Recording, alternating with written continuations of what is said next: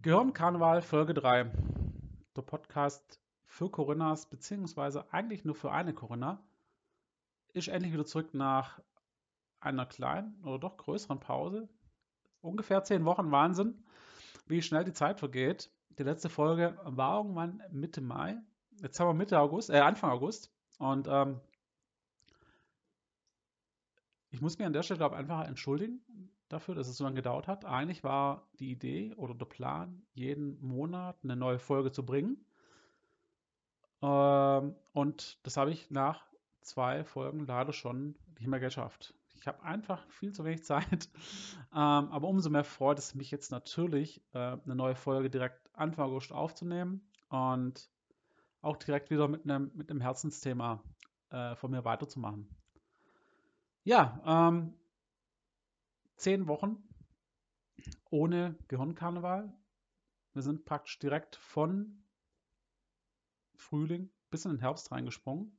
Zwischen ja nur noch Regen, nur noch schlechtes Wetter, nur noch kalt. Ja, ähm, aber vielleicht ist auch das ähm, der richtige Zeitpunkt, sich wieder Podcasts mehr anzuhören. Und ähm, ja, mich freut es auf jeden Fall, dass ich äh, die Zeit gefunden habe, eine neue Folge aufzunehmen. Aber und das ist ein großes Aber, ich war natürlich nicht untätig, was, das, was den Gehirnkarneval-Kosmos angeht in den letzten zehn Wochen. Da ist natürlich einiges passiert. Ähm, wie ihr sicher alle wisst, die neue Fanseite auf Facebook ist online. Gehirnkarneval ungefiltert. Ja? Und mich freut es auf jeden Fall, die Likes, das Feedback, die Kommentare, die ich gekriegt habe. Ähm, denn im Endeffekt ist es wichtig, dass ihr, die Fans, auch an diesem Podcast mitwirken könnt. Und das freut mich, freut mich wirklich, ähm, dass da schon zahlreiche Leute dabei sind. Und ähm, ich lese da auch wirklich jeden Kommentar durch und nehme mal Feedback auch gerne zu Herzen. Also, wenn ihr da draußen ähm, Feedback habt, wenn ihr auch Grüße habt, äh, wenn ihr ein bisschen was schreiben wollt, macht es gerne, schickt es mir. Ich lese mir das alles durch und wenn ich dazu komme, ähm, äh, antworte ich auch gerne.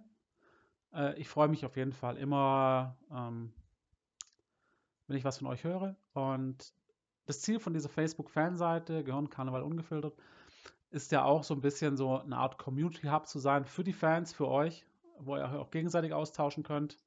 Und das ist eine Idee, die mir schon ein bisschen im, im Kopf rumschwirrt, ob wir vielleicht dann auch irgendwann mal ein Fan-Treffen machen können das würde mich auf jeden Fall sehr, sehr freuen, euch alle mal auch in Persona ähm, zu sehen.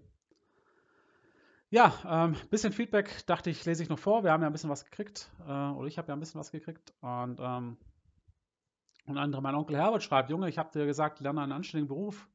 Und jetzt hängst du nur noch in diesem Internet rum. Mich freut es auf jeden Fall, Onkel Herbert, dass du dabei bist, dass du zuhörst, dass du ein bisschen deine Meinung dazu abgibst und dass du Teil von der Community bist und ähm, ja, danke auf jeden Fall für den Feedback. Und da auch Jochen, mein alter Schulfreund, hat geschrieben, ich habe dich seit der Schule nicht mehr gesehen und jetzt bekomme ich eine Einladung, dass ich diese Seite liken soll. Was soll das? Ja, der Jochen schon früher ein, ein witziger Kerl in der Schule gewesen und äh, freut mich auf jeden Fall auch, dass, dass du an Bord bist und ähm, äh, immer gerne weiter Feedback ähm, geben. Das würde mich sehr, sehr freuen. Allgemein, falls ihr das jetzt hört und ähm, noch nicht auf der Fanseite äh, da seid, kommt gerne vorbei. Wie gesagt, Gehirnkarneval ungefiltert. Lasst gerne den Daumen nach oben da, lasst ein Like da. Ähm, würde mich wirklich sehr, sehr freuen. Und ähm, Grüße dürft ihr natürlich auch gerne da lassen. Mehrere Fans haben noch geschrieben, ich soll die Sabine grüßen, was ich natürlich hiermit tue. Und ähm, wenn ich jemand anders grüßen soll, gebt mir gerne Bescheid. Wobei der Podcast ja eigentlich nur für Coronas ist, beziehungsweise für eine Corinna. Und deswegen ist ein bisschen seltsam, jetzt eine Sabine zu grüßen, aber hey, ähm, wenn die Anforderung kommt, ähm, setze ich das auch gerne um. Auch wenn, wie gesagt, das eigentlich nicht der Sinn dieses Podcasts ist. Ja, ähm, das erstmal so ein bisschen als ähm, Grundprogramm, als Grundthema erstmal, bevor wir jetzt zum richtigen Thema kommen, zu dem Thema Pixar.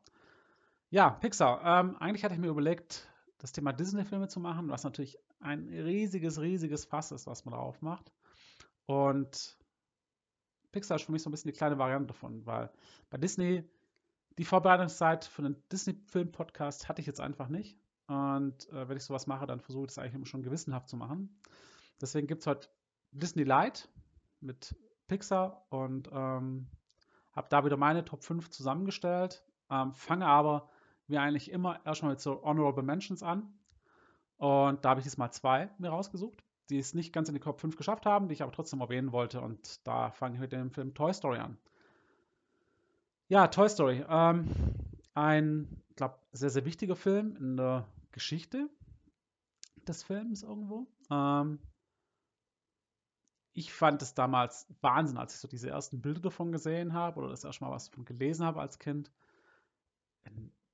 Ein Zeichentrickfilm, der aussieht, als wäre mit Computer gemacht. Also das war für mich komplett verrückt. Also sowas, ich dachte, sowas gibt es gar nicht. Sieht aus wie ein Computerspiel, aber bloß im Kino. Und also für mich steht der in so einer Reihe mit Filmen wie Jurassic Park zum Beispiel. Weil Jurassic Park hat, war für mich technisch ein, Quantensprung irgendwie, an den ich immer noch zurückdenke, wo ich, ich, ich habe das damals gesehen und konnte es dann gar nicht fassen, wie das aussieht. Und ähm, bei Toy Story war das so ein bisschen ähnlich. Ich, ähm, das war für mich so ein, so ein Meilenstein, ähm, was das Thema Technik angeht. Und hat sich ja dann auch bis heute dann durchgezogen.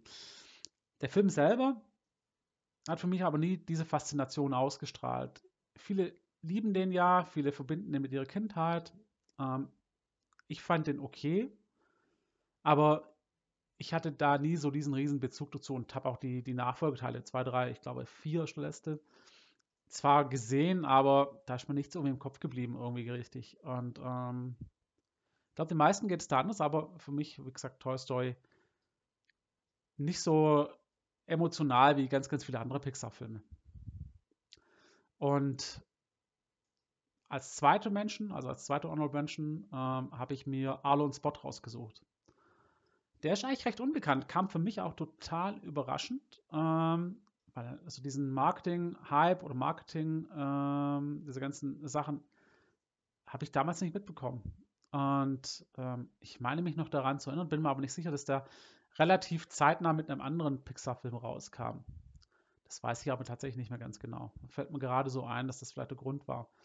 Ähm, hab den dann auch erst deutlich später gesehen, aber ich finde, den haben, glaube ich, zu wenig Leute gesehen. Das ist nämlich eine richtig, richtig schöne Geschichte, richtig süß erzählt, mit einem auch ganz schlimmen König der Löwen-Moment, als der Vater stirbt. Und Pixar schafft es eigentlich immer, genauso wie Disney, solche Momente nicht komisch wirken zu lassen, sondern ernsthaft wirken zu lassen. Und da kriegen sie mich eigentlich immer mit solchen Momenten. Und eigentlich finde ich den Film, der Film ist eine, eine schöne Coming-of-Age-Geschichte und nimmt mich eigentlich wirklich mit auf eine, eine tolle Reise durch, ähm, oder mit schönen Bildern auch. Ich kann mich daran erinnern, dass der sehr, sehr schön auch zum Anschauen war.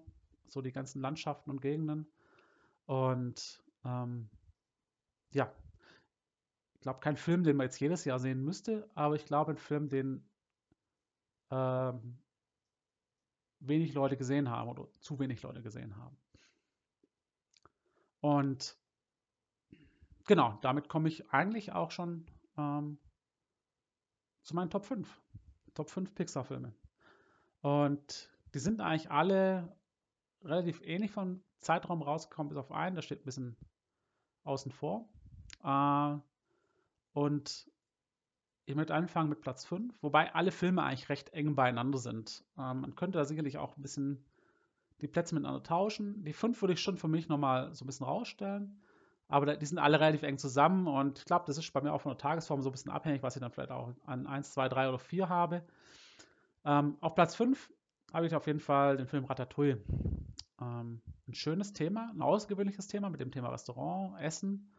Und ähm, ja, ich fand den Film damals von Anfang an, wo ich zum ersten Mal den gesehen habe, sehr, sehr gut. Ähm, ich kann mich noch erinnern, dass als ich den Film gesehen habe, dieses Essen immer so, so plastisch gewirkt hat. Das war immer mit so viel Liebe gezeichnet und gemacht, dass man das irgendwie regelrecht durch den Fernseher riechen konnte. Und das ist bei mir irgendwie so hängen geblieben. Ich habe ihn jetzt auch schon länger nicht mehr gesehen. Ich weiß noch, dass ich immer dieses Zusammenspiel zwischen dem Remy und diesem Linguini sehr witzig fand. Ähm, aber was für mich so ein bisschen hängen geblieben ist, so auch nach den Jahren, wo ich den jetzt nicht gesehen habe, ist das Essen auch so Erinnerungen an zu Hause, an die Vergangenheit, an die Eltern wecken kann. Und das ist, glaube ich, wirklich so. Das geht mir auch manchmal so, dass ich irgendwie, wenn ich irgendwas esse oder irgendwas schmecke oder wenn ein Rezept koche oder sowas, ähm, dass es da solche Emotionen wecken kann. Auch wenn ich da keine Obsession für das Kochen habe. Aber das finde ich, hat der Film richtig gut rübergebracht. Und ähm, die Geschichte war schön, das Ende war auch gut und ähm, ja, Film hat mich auch ein bisschen bewegt, muss man sagen. Und deswegen Ratatouille bei mir auf Platz 5. Platz 4 für mich ähm, war, und jetzt wie gesagt, die Filme kann man auch ein bisschen austauschen, aber Platz 4 habe ich jetzt für mich erstmal als ähm, den Film oben oder ab ähm, genommen. Ein ganz, ganz krass emotionaler Einstieg. Ich weiß noch, alle haben damals über diesen, diesen, diese ersten Minuten, ich weiß gar nicht, wie lange das sind, Viertelstunde, 20 Minuten oder sowas gesprochen. Und wie der Film so viel für Erwachsene ist und ähm, wie der so krass ist. Und ja, die ersten Minuten haben mich schon heftig mitgenommen ähm, und waren auch richtig, richtig schön gemacht und haben mir auch für mich allgemein Pixar auf eine andere Ebene ähm, gebracht, was das Thema Filme angeht. Ähm, für mich war der Film danach allerdings manchmal ein bisschen zu klamaukig.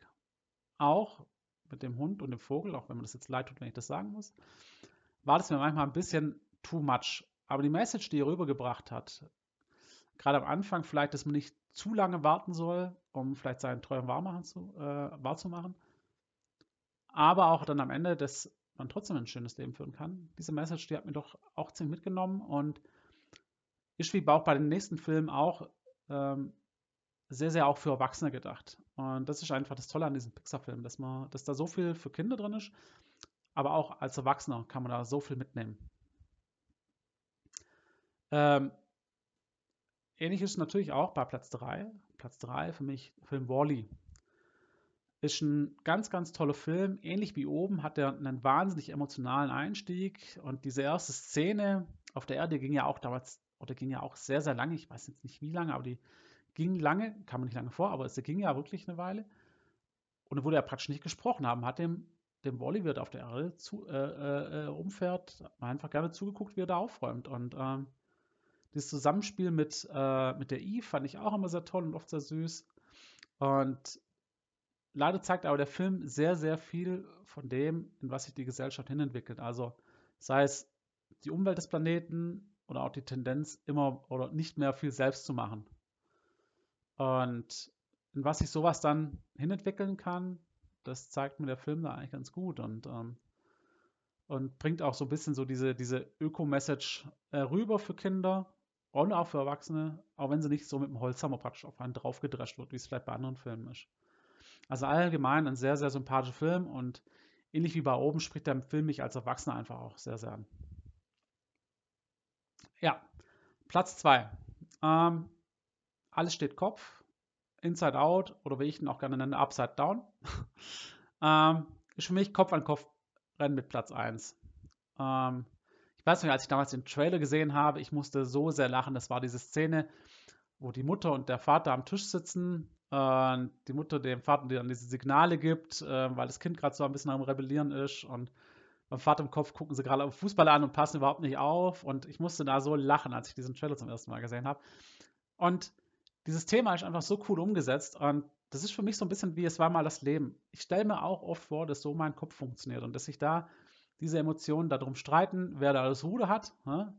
Und ähm, ich glaube, so funktioniere ich gefühlt auch ein bisschen. Und dieser Film hatte wahnsinnig, wahnsinnig viel Humor und hat aber dieses Thema, ähm, auch ein Kind rennt weg und sowas, ähm, was ja wirklich ein krasses Thema ist, hat er so gut rübergebracht und, und schlüssig rübergebracht. Also ist Wahnsinn. Und für mich ist der Film ähnlich wie Scrubs. Da ist wahnsinnig viel fürs Herz drin, aber auch wahnsinnig viel fürs Hirn drin und aber mit ganz, ganz viel Humor. Und ich persönlich fand Wut immer am witzigsten, aber im Allgemeinen das Zusammenspiel von den, von den Emotionen fand ich immer, immer zum Lachen. Aber es war auch tatsächlich sehr, sehr, ich will nicht sagen realistisch, aber äh, es geht schon in das, was, was einem manchmal im Kopf vorgeht. Also ich fand das einen tollen Film mit einem tollen, außergewöhnlichen Thema, was super kreativ umgesetzt worden ist. Ja, letzter Film für heute tatsächlich schon wieder. Wahnsinn. Ähm, Platz 1, äh, Die Unglaublichen. Tatsächlich, The Incredibles. Und das ist ein Film, wie ich ihn mir immer vorgestellt habe als Kind, wie ich einen Film gerne hätte. Und wenn ich diesen Film heute angucke, da bin ich immer irgendwie noch ein bisschen Kind. Es ist einfach ein toller, toller Actionfilm, aber als Animationsfilm. Und wenn man Superhelden mag, muss man den Film eigentlich tatsächlich auch mögen. Also der ist so gut gemacht und ähm, ich finde den einfach, einfach auch hier wieder total kreativ. Und allein wie diese Familie miteinander umgeht, da ist so viel Humor dabei, aber auch wieder viel für mich als Erwachsener dabei. Weil da geht es auch um das Thema Midlife Crisis, da geht es um Alltagsprobleme, mit denen umgeht. Und ähm, das macht sogar Superhelden zum Schaffen. Und ich finde einfach, keine andere Filmfirma bringt das so gut rüber wie Pixar. Und keine andere Filmfirma kann einem oft so ein bisschen den Spiegel vorhalten. Und das aber, ich hatte es gerade bei, bei äh, Wally schon gesagt, nicht so mit dem Holzhammer, sondern aber so im Prinzip fein, aber man versteht es trotzdem. Und die Unglaublichen macht da für mich keinen Unterschied. Auch wenn der jetzt vielleicht nicht so, so krass emotional ist wie oben Wally oder alles steht Kopf, funktioniert der Film in sich für mich immer noch sehr, sehr gut. Teil 2 fand ich nicht so überragend. Ähm, Teil 1 fand ich da deutlich besser. Der steht auch für mich da ähm, ganz, ganz oben. Ähm, aber ja, die Filme, also den Film, ich mag den einfach sehr, sehr gerne und ich kann den heute immer noch angucken und den genießen und gefühlt wieder im Schlafanzug einen Meter vorm Fernseher sitzen. Ja, ähm, das ist Platz 1 für mich, die Unglaublichen. Ähm, aber wie eingangs schon gesagt, die Filme sind ganz, ganz eng für mich zusammen. Also oben Wally, alles steht Kopf, die Unglaublichen. Alles gute Filme. Ähm, in den 2000 hatte halt Pixar einen wahnsinnig guten Lauf. Äh, oben Wally, ähm, Ratatouille, die Unglaublichen kamen ja alle relativ in, in einem ähnlichen Zeitraum raus, äh, innerhalb von einigen Jahren. Alles steht Kopf dann ein bisschen später, als in den 2010ern. Aber allgemein ähm, einfach ein, eine tolle Produktionsfirma, die viele, viele tolle Sachen macht. In letzter Zeit aber gar nicht mehr so viele Filme, die bei mir hängen geblieben sind. Vielleicht wird es mal wieder besser, ich würde es mir wünschen. Ähm, ich freue mich auf jeden Fall auf weitere Pixar-Filme und dass ich auch vielleicht in Zukunft weitere Pixar-Filme oder neue Pixar-Filme, neue Pixar-Filme mit Corinnas beziehungsweise mit einer Corinna anschauen kann. Und das beendet diese Podcast-Folge tatsächlich jetzt eigentlich schon. Ne? Gar nicht so lange wie die letzte. Die letzte war über 40 Minuten. Diesmal nicht ganz so lange. Und ja, in der nächsten Folge geht es dann, oder steht das Thema eigentlich auch schon fest, da geht es um das Thema äh, Bondage oder Bounding. Was ist für meine Beziehung besser? Mal ein bisschen anderes Thema. Aber sicherlich auch sehr, sehr spannend. Und damit verbleibe ich eigentlich jetzt auch erstmal und freue mich dann darauf. Ich hoffe, im September eine neue Folge aufnehmen zu können. Und da es keine Outro-Musik gibt, verabschiede ich mich jetzt und wünsche auf jeden Fall einen schönen Abend äh, oder einen guten Morgen, je nachdem, wann man es hört. Und ich hoffe, bis bald. Tschüss.